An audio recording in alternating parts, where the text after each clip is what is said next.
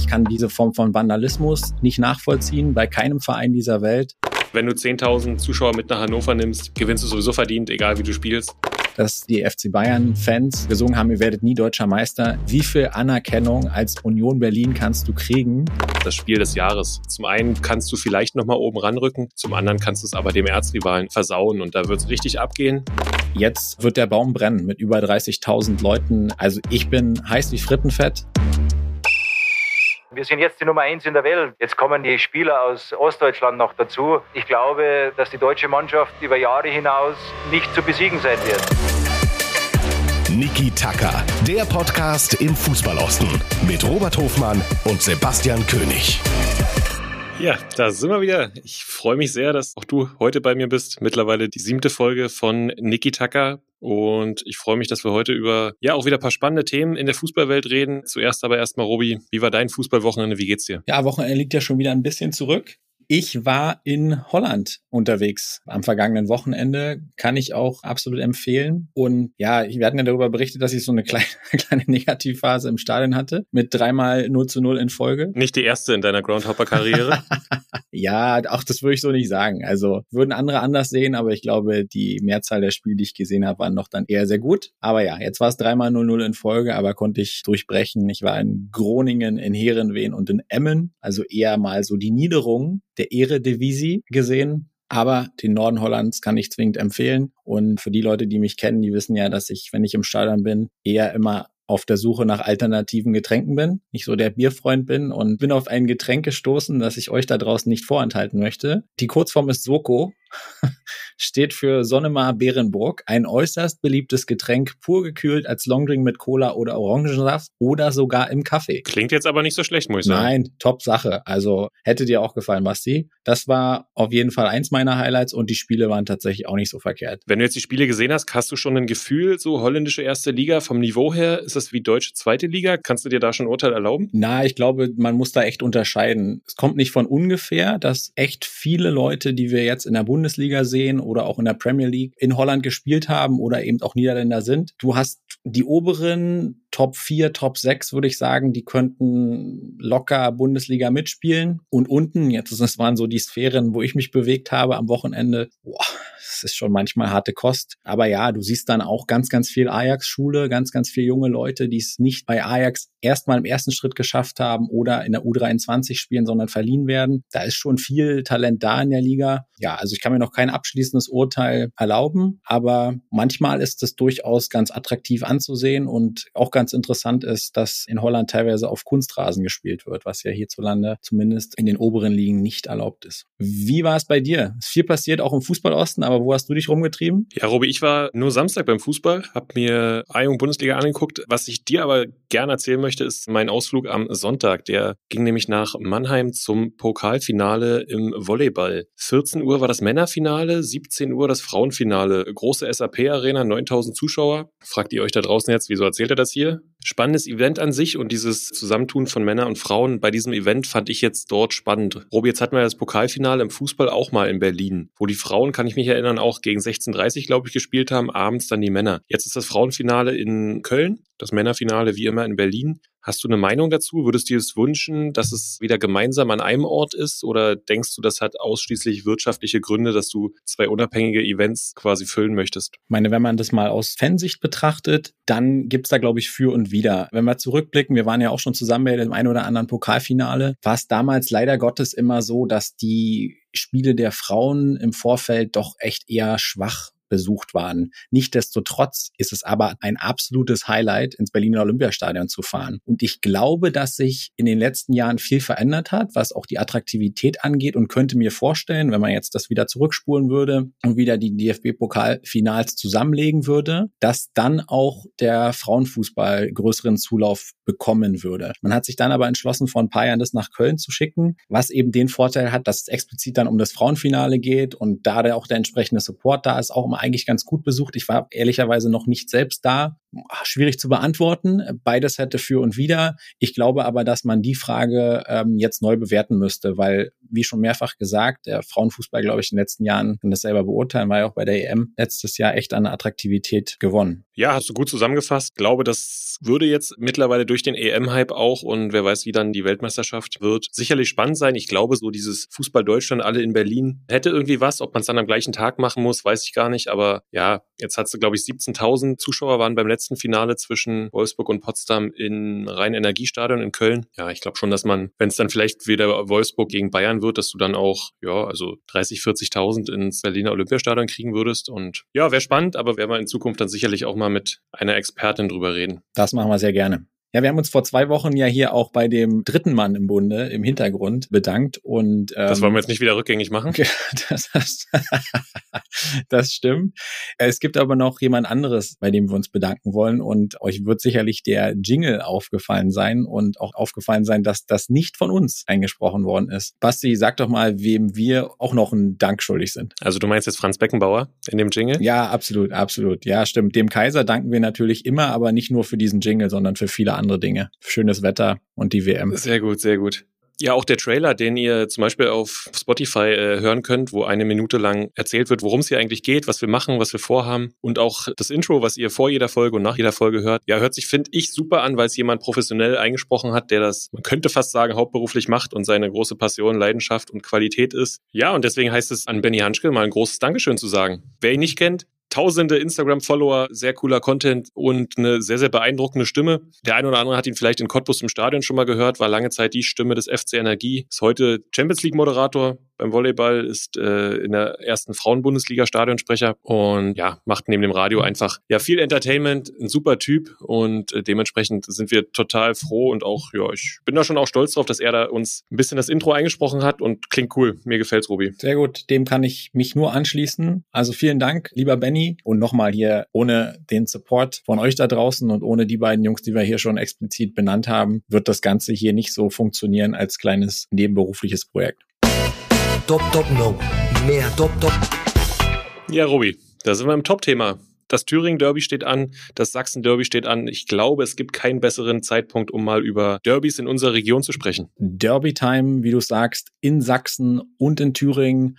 Sehr, sehr spannende Konstellation bei beiden Spielen. Und da lohnt sich explizit darüber zu sprechen. Wir würden mal starten in Thüringen. Wir haben am Wochenende morgen Jena zu Hause gegen Erfurt. Die Baustelle Ernst Abbe Sportfeld wird mit 7326 Zuschauern natürlich ausverkauft sein. Die Vorfreude ist groß und die Konstellation ist natürlich auch sehr, sehr spannend. Das Hinspiel ging 1 zu 1 aus und aktuell haben wir halt Erfurt auf Platz 1 mit 44 Punkten und Jena auf Platz 3 mit 40 Punkten. Basti, was sind deine Erwartungen an das Derby und kann ich dir vielleicht auch einen Tipp entlocken? Ja, das kannst du. Ich bin vor allem sehr, sehr gespannt auf das drumherum auch. Ich hatte schon mal angesprochen in einer unserer letzten Folgen ein sehr schönes neues Stadion, was noch nicht ganz fertig ist. Dazu zwei Mannschaften, die komplett im Flow sind. Jena und Erfurt zuletzt auch siegreich. Viele Spiele gewonnen, nur vier Punkte aktuell auseinander, auch wenn Erfurt noch ein Spiel weniger hat. Und das ist jetzt, glaube ich, für Jena das Spiel des Jahres. Ja, zum einen kannst du vielleicht noch mal oben ranrücken, zum anderen kannst du es aber dem Erzrivalen irgendwie versauen und da wird es richtig abgehen. Da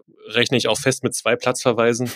Am Ende gibt es auch aus meiner Sicht, wenn ich jetzt tippen müsste, würde ich sogar sagen, dass Jena 1-0 gewinnt und ganz, ganz oben nochmal ranschnuppert. Würde mich freuen über eine Riesenkulisse, da bin ich, da bin ich gespannt. Genau. Und, äh, und Jena, wie du sagst, hat natürlich auch vor, einfach oben nochmal ranzurücken. Im August 23 soll das Stadion dann auch fertig sein. Und natürlich träumt jeder in Jena so ein bisschen davon, dass das Ernst-Abbe-Sportfeld dann auch wieder Drittliga-Fußball sieht. Aber dazu ist es noch ein sehr, sehr langer Weg für beide Seiten auch. Vielleicht nochmal kurz, wie du es eben gesagt hast, beide im Flow. Erfurt gewinnt letzte Woche ein ganz, ganz wichtiges Spiel, denkbar knapp gegen Chemnitz und Jena hat Halberstadt, die zu unserer Überraschung ja unter der Woche dann 4-0 gewonnen haben, mal kurz mit 5-0 weggefiedelt und da stand es auch so schon zur Halbzeit. Also da darf man durchaus was erwarten. Boah, es ist super schwierig, hier eine Prognose zu wagen. Ich glaube auch, es wird knapp ausgehen.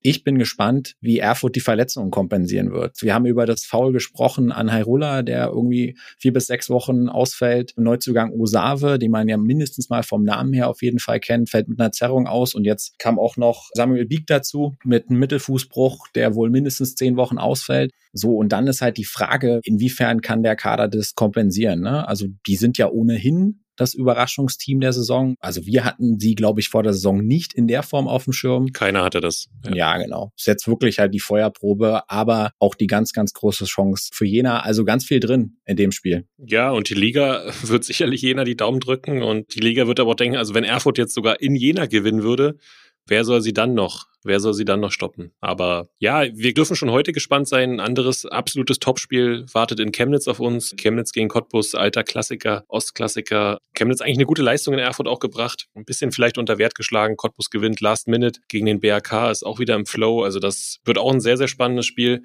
Und gefühlt das heißeste Team der Liga, das haben wir auch schon äh, hier und da mal angekündigt, ist aktuell die VSG Alklinike. Was die so mit den Gegnern machen, ist sehr, sehr spannend. Und äh, da ist auch Tolchai Cerci, wie er wohl ausgesprochen wird, in absoluter Topform. Aktuell äh, mit Abstand der beste Spieler sind sicherlich in der Regionalliga Nordost Alklinike dann am Sonntag in Meuselwitz. Mal gucken, ob das vielleicht so ein Stopper für sie sein könnte. Ja, wir können auf jeden Fall zusammenfassen, dass das in der Regionalliga unabhängig von dem Derby nach wie vor mega spannend bleibt da vorne. Das haben wir ja schon mehrfach bekräftigt. Und mindestens mindestens genauso spannend, für mich ganz persönlich, auch wenig überraschend, das nochmal mehr spannendere Derby findet in Dresden statt. Erstmals seit sehr, sehr langem wieder volle Hütte, die Sportgemeinschaft Dynamo Dresden gegen Erzgebirge Aue. Je nach Zählweise, aber es ist, glaube ich, das 126. Derby. Und auch hier könnte die Konstellation tatsächlich nicht viel spannender sein. Ja, von auf dem Papier her würde man jetzt sagen, ja, siebter gegen 13.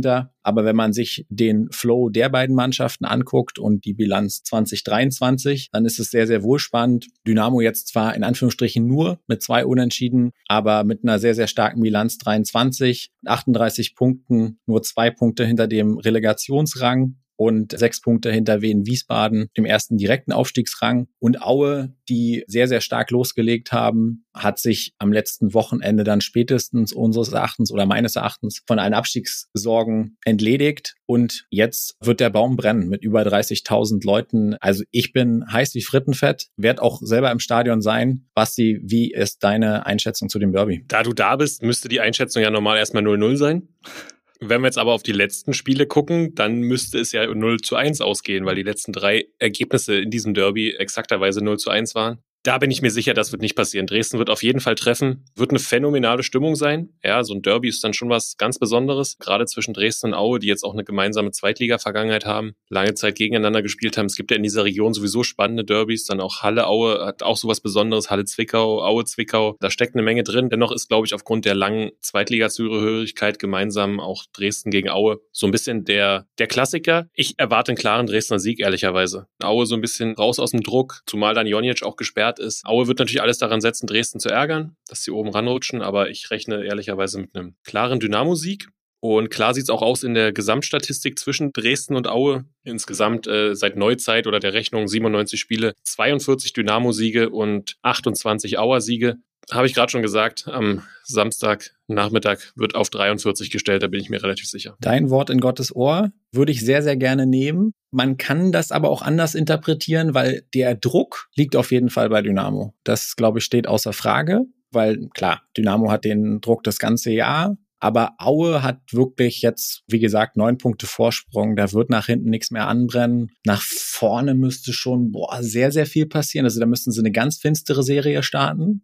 Und deswegen können die natürlich wahnsinnig befreit aufspielen. Haben viel Spielglück gehabt in den letzten Spielen. Wir haben das mehrfach diskutiert. Nicht immer zwingend die bessere Mannschaft gehabt. Hinten Martin Mennel und vorne eine sehr, sehr gut aufgelegte Offensive mit einfach individueller Klasse. Da wird Antonio Jonic, über den wir mal gleich noch zu sprechen kommen, der wird auf jeden Fall fehlen. Boah, bin sehr gespannt. Oh, wo du Mendel ansprichst, Robi. Also der hatte eine Doppelparade gegen Saarbrücken jetzt im Spiel, die war herausragend. Klärte einmal im 1 gegen 1, dann prallt der Ball nochmal raus und dann guckt euch an, glaube von Gauss sogar der Schuss äh, eigentlich über ihn rüber und er springt nach hinten im Hechtflug, greift über und kratzt den Ball raus. Also da soll mir nochmal einer erklären, dass Torhüter zu klein sein könnten, wie er den zweimal hält. Äh, sensationell für mich die Parade der, der Saison in der dritten Liga. Schließe ich mich komplett an. Hat er auch mit einem sehr, sehr breiten Lächeln kommentiert. Dachte, wow, wie habe ich den denn gehalten?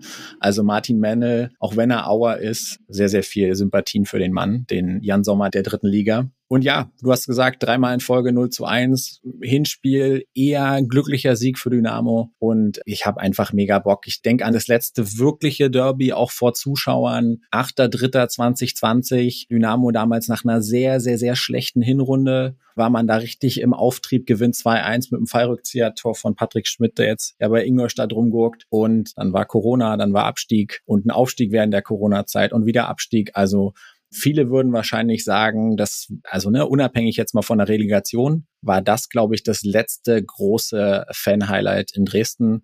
Und ich hoffe sehr, dass sich Samstag eines dieser Highlights wieder einstellt. Robi, wenn wir mal auf die Fans schauen, nimm uns mal mit. Du hast ja da vielleicht auch mehr Erfahrung. Dresden, Aue, ist da Brisanzpotenzial? Gibt es da auch mal aufs Maul oder? Ja, also sagen wir es mal so. Wenn Dynamo spielt, ist es immer Brisanzpotenzial. Man muss aber auch fairerweise sagen, da sollte man sich nicht immer von den Medien leiten lassen, sondern sich lieber mal selbst ein Bild machen. Klar, bei Dynamo, Aue, äh, da ist die Rivalität da. Ich glaube, vom Potenzial her gibt's da mal aufs Maul. Ich habe manchmal den Eindruck gehabt, bei Dynamo Magdeburg ist die Stimmung aufgeheizter und aus Fansicht sicherlich ein Highlight, worüber auch noch alle lachen und schmunzeln, glaube ich. Es war, glaube ich, 2016 beim Derby, als die Dynamo-Fans im K-Block ein riesiges, aufgeblasenes, lilanes Schwein ähm, durch den Block getragen haben und ja, die Jungs von Aue haben das dann, glaube ich, auch sogar ein Stück weit mit Humor genommen, will ich mal sagen. Ich glaube, es gab dann danach eine Scheinversteigerung, wo die Auer das ersteigern wollten. Und niemand weiß so genau, wo dieses Schwein ist. Gucken wir mal, ob es noch existiert und ob es vielleicht am morgigen Samstag wieder rauskommt. Wir wissen auf jeden Fall, wo das Schwein ist, packen es euch nochmal in die Show Notes. Sehr schönes Bild. Also so groß, wie ihr es euch gerade vorstellt, es ist nochmal größer und das vom K-Block. Coole Aktion. Unterm Strich hoffen wir natürlich, dass es ein Fußballfest wird, dass es auf den Rängen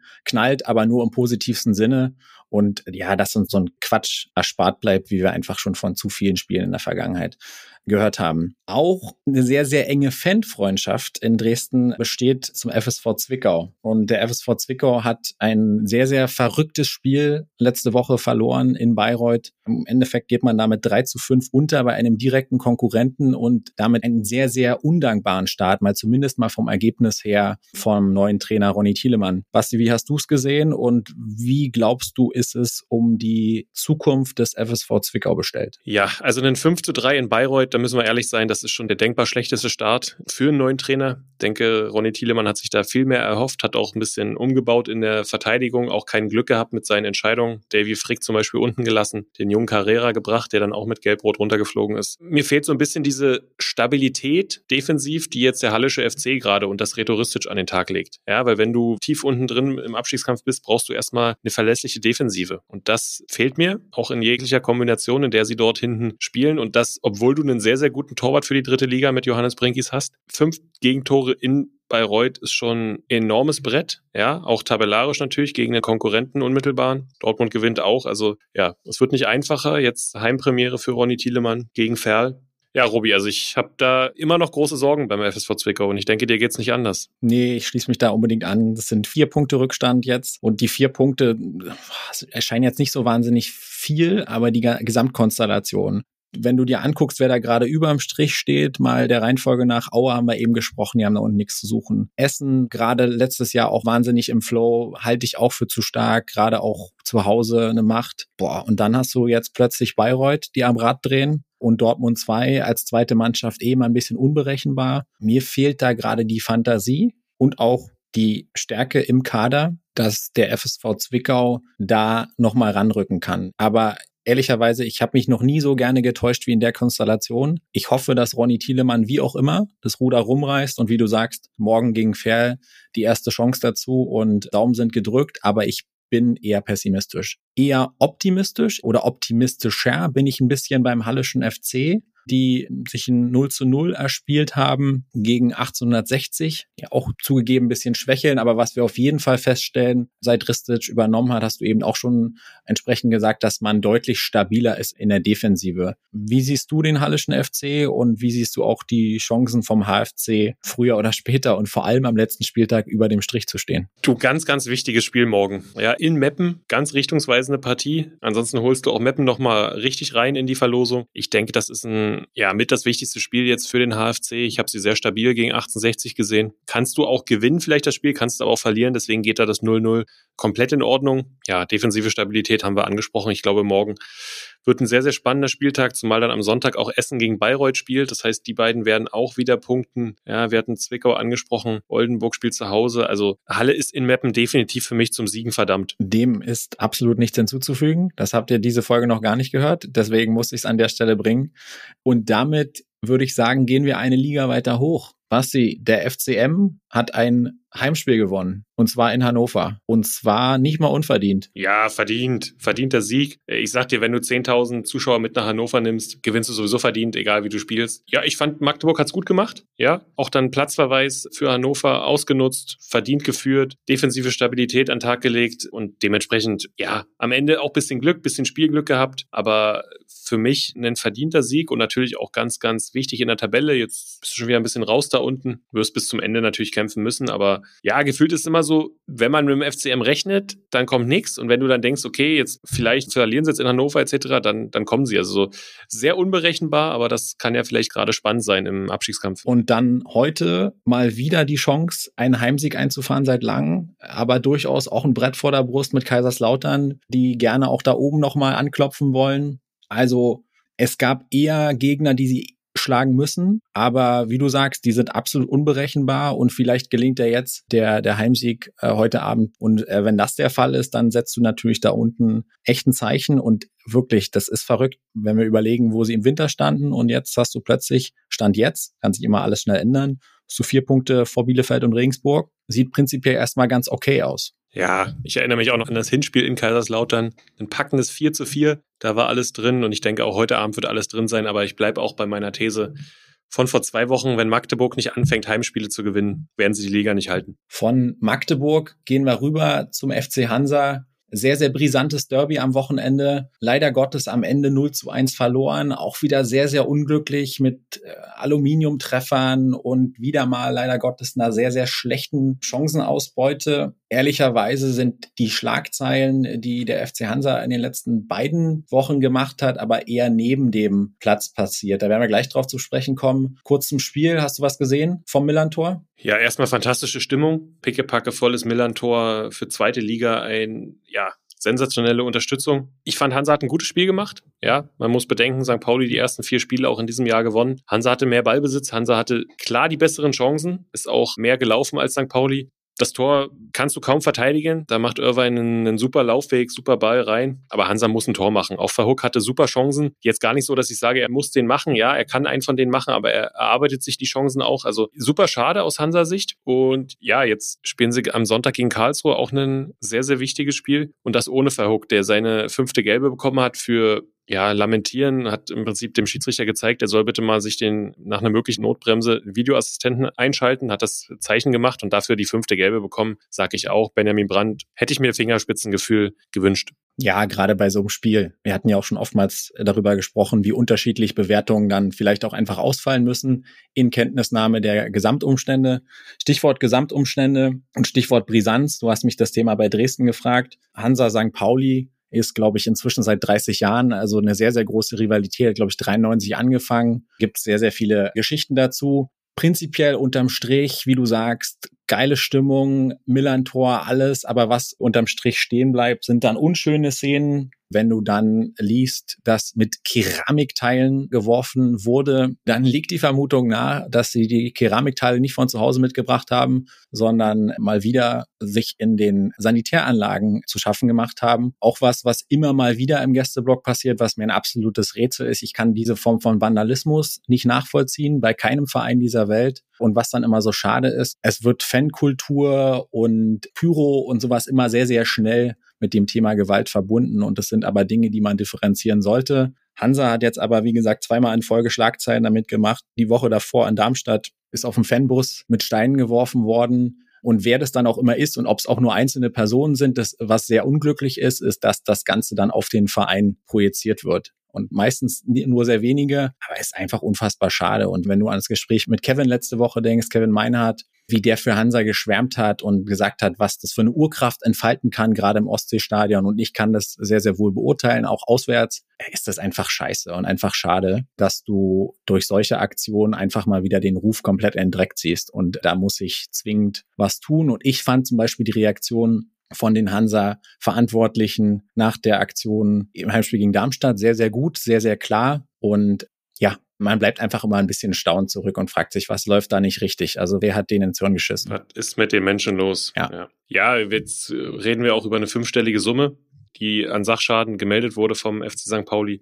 Dazu wurde noch auch eine Regenbogenfahne im Gästeblock verbrannt. Ja, einfach unschöne Szenen, die eigentlich ein tolles Fußballerlebnis und auch ein gutes, umkämpftes Spiel ja in den Hintergrund rücken lassen. Und am Ende hat ganz Deutschland von den Randalen gelesen und nicht von einem tollen Spiel. Und das ja, ist für beide Vereine einfach einfach Mist, wünschen wir uns nicht, brauchen wir nicht im Fußballosten und ja, geben die Hoffnung aber nicht auf, dass es davon weniger wird und wir auch da mehr, mehr Fußball bekommen. Robi Fußball gab es auch am Sonntag in München. Eine Menge Fußball. Union Berlin trotzdem zwei Kilometer mehr gelaufen als Bayern.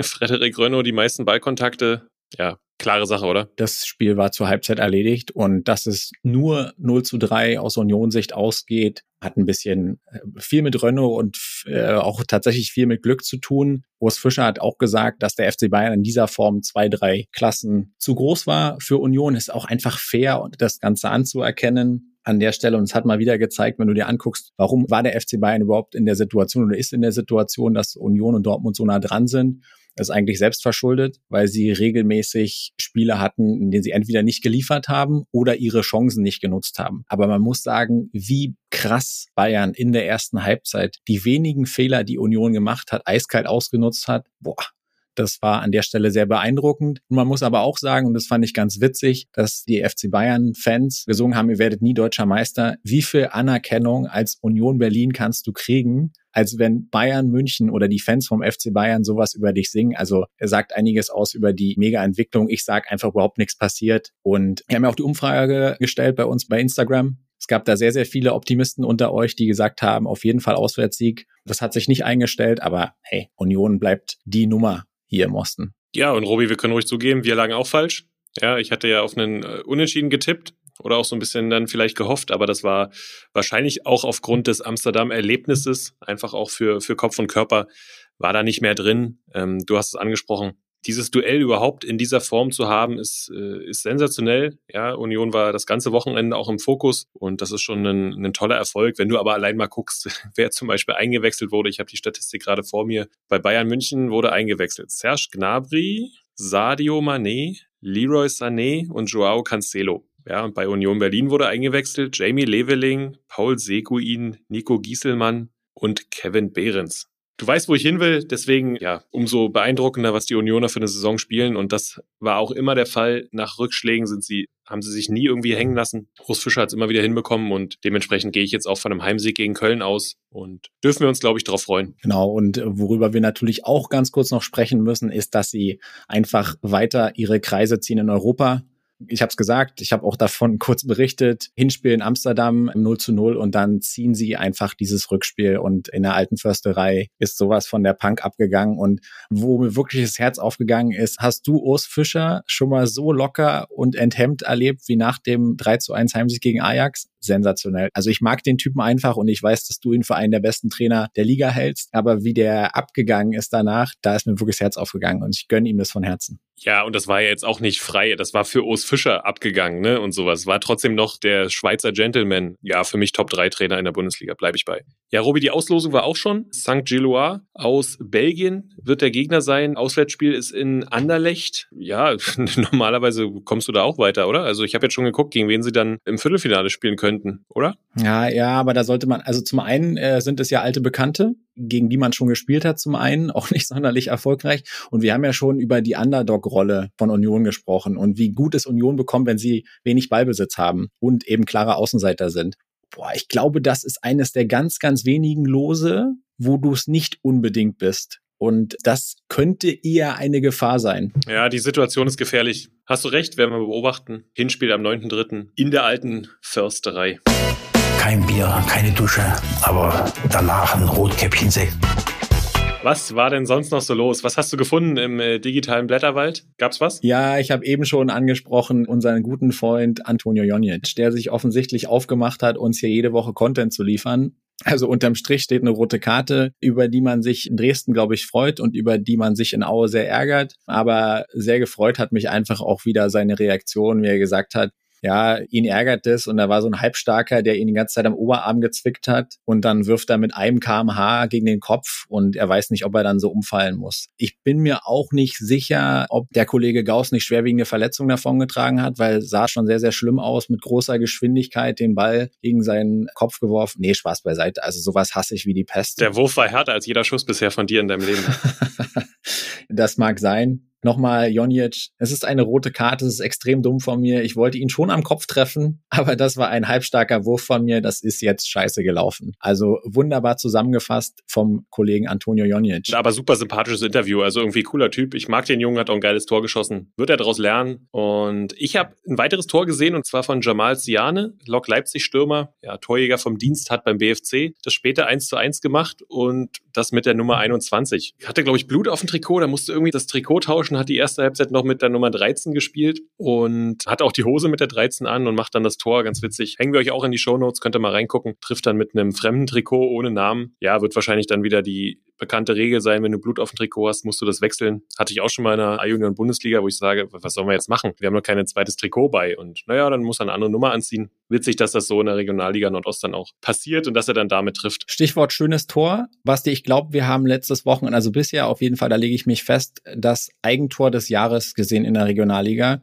Basti, beschreib mal kurz. Ach ja, Jona Renner hat's gemacht, der 19-jährige junger Spieler. Tut mir leid für ihn, dass er jetzt so erstmal an Berühmtheit gewinnt. Ja, war ein komplett gebrauchter Tag für Halberstadt. Rote Karte nach fünf Minuten und dann hält Sichos noch einen Elfmeter und fünf Minuten später haut ihm der eigene Mann einen abgewehrten Ball. Er will den Ball klären, 25 Meter halb rechts und schießt aber Vollspann Richtung eigenes Tor, weil er denkt, es kommt zum Pressschlag, weil der Stürmer von Jena noch reingrätscht und der Ball wird kriegt ein bisschen eine Drehung noch und Vollspann schlägt er lange Ecke ein. Alle gucken ihn an, er lässt gleich den Kopf hängen. Also unfassbar witzige Szene, super bitter natürlich äh, für den Jungen, aber das war sicherlich das Eigentor des Jahres. Packen wir euch auf jeden Fall in die Show.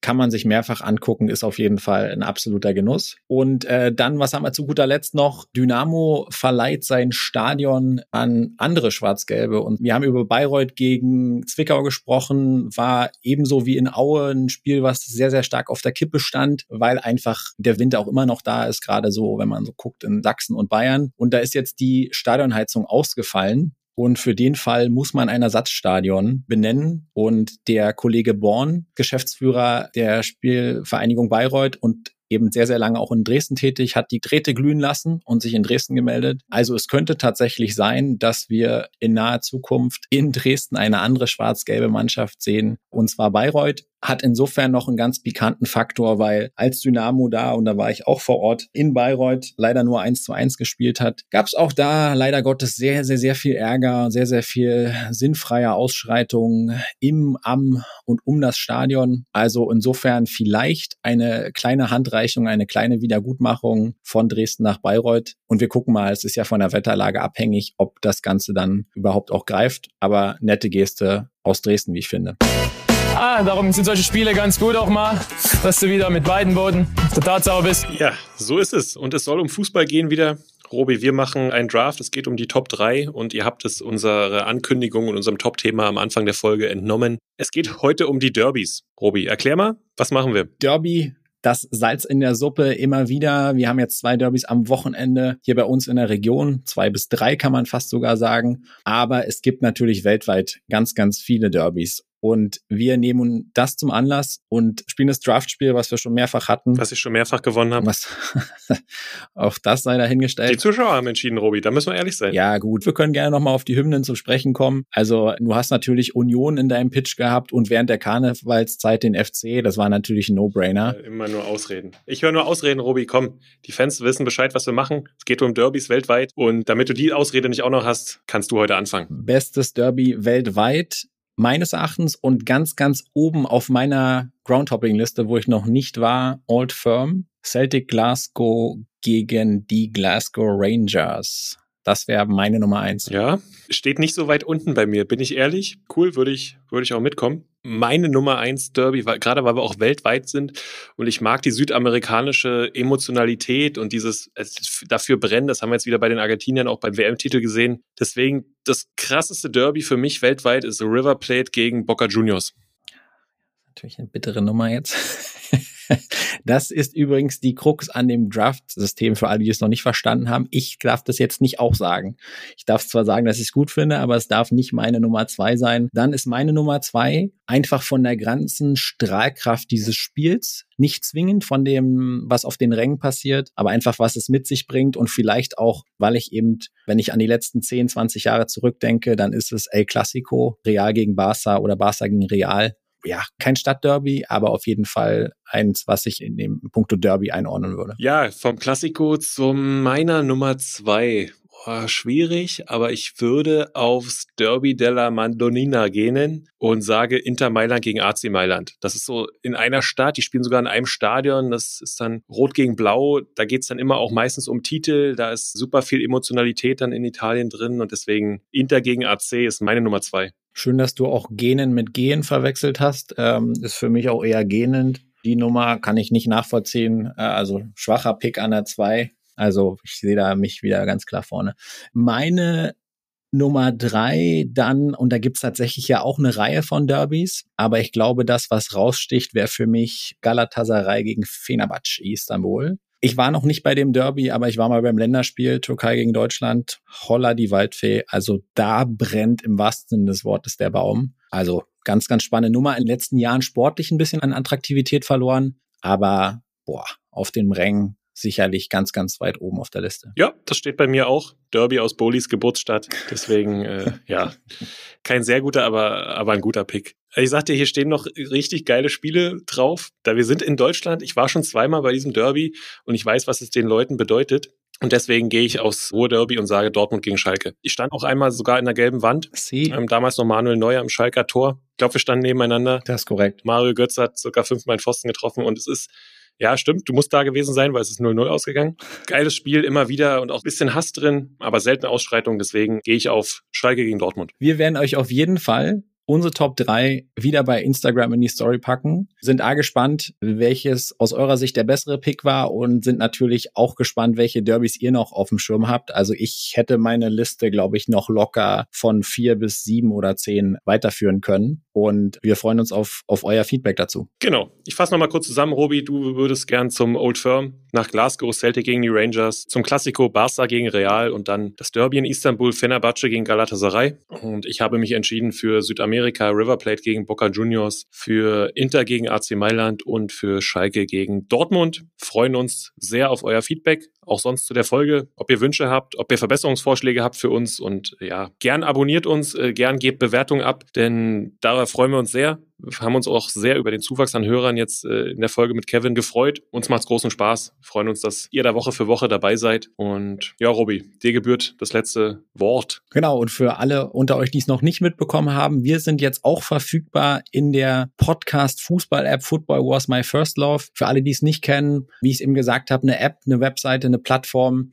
die jetzt neuerdings auch zum Kicker gehört, wo ihr euch umschauen könnt, wo es alle möglichen Fußball-Podcasts gibt und wo wir eben auch die Ehre haben, jetzt präsent zu sein. Das wollen wir euch ans Herz legen. Wir wollen euch auch ans Herz legen, ein schönes Fußballwochenende äh, zu haben. It's Derby Time. Ich werde in Dresden sein und äh, hoffentlich danach viel Positives berichten. Basti, was geht bei dir am Wochenende? Ja, ich werde mir Union gegen Köln anschauen, Robi. Und dann geht es auch für mich wieder gen Westen. Zweite Woche A-Plus-Lizenz. Von da aus hören wir uns dann nächste Woche und in diesem Sinne ein gerne asynchrones Sport. Sportfrei. Frei.